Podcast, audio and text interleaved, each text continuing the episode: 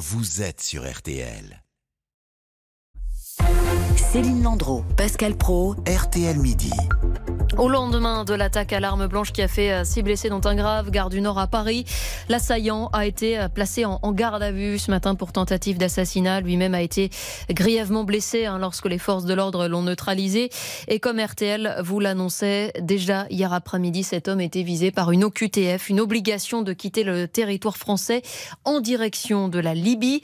Bonjour Maxime Lévy. Bonjour. D'abord une OQTF en direction de la Libye. Ça peut surprendre car la Libye est un pays en guerre, on le rappelle.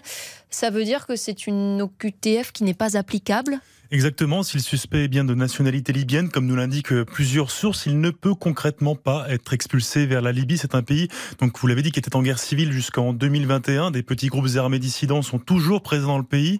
La France n'éloigne donc pas vers la Libye, c'est la règle en raison de la très grande insécurité et instabilité politique, mais également du fait du manque de coopération, pour ne pas dire l'absence de coopération en la matière, entre Paris et Tripoli. Donc concrètement, ça veut dire quoi? Qu'un Libyen il reste euh, en France? Il est en rétention? Il est en prison? Il est où? Il est, s'il a commis un délit, il est en centre de rétention et en tout cas, il ne peut pas être éloigné vers la hmm. Libye. On, la France Mais s'il n'a pas commis de délit, il reste sur le territoire. on ne peut pas le faire euh, appliquer. C'est tout, comme euh, on n'expulse plus vers l'Afghanistan, on hmm. n'expulse plus non plus vers le. Donc on voit combien la situation est hors contrôle. On rappelle combien de personnes sont visées par des OQTF chaque année en France? Alors depuis 2018, il y a chaque année entre 100 et 120 000 obligations de quitter le territoire français qui seront prononcées. C'est un chiffre en assez forte hausse par rapport aux années précédentes. Chaque année? Euh, Chaque année. Depuis combien de temps 2018. Depuis 2018. Donc ça veut dire qu'il y a 500 000 personnes parce qu'il n'y a que 5% je crois d'OQTF. C'est chaque, année, il y a entre 100 et 120 000 OQTF qui sont prononcés 2018, 2019, 2020, 2021, chaque mm. année, c'est ces chiffres qui sont, euh, qui, qui, sont de cet ordre de grandeur. Donc, avant le premier mandat d'Emmanuel Macron, les chiffres tournaient plutôt autour de 60 à 80 mm. 000 personnes euh, visées par une OQTF. Donc, Et ça voudrait dire qu'on est combien sur le territoire euh, en France aujourd'hui des OQTF En tout?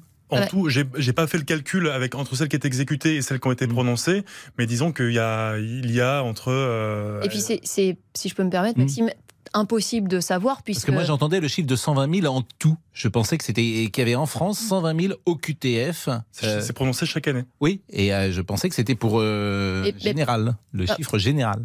Et ça, c'est compliqué de connaître mm. le chiffre de personnes visées sur le territoire français par une OQTF, puisque je parle sous votre contrôle, euh, mm. Maxime.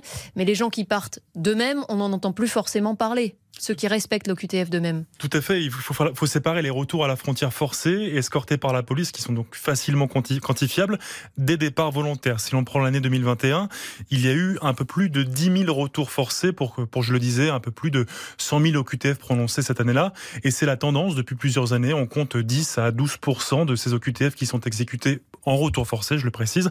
Donc en clair, pour résumer, le nombre d'OQTF a bien augmenté depuis 5 ans, mais le nombre d'exécutions de retour forcé est lui resté assez stable en volume. Et cela peut s'expliquer par le manque de place dans les centres de rétention administrative qui ne sont pas extensibles à l'infini.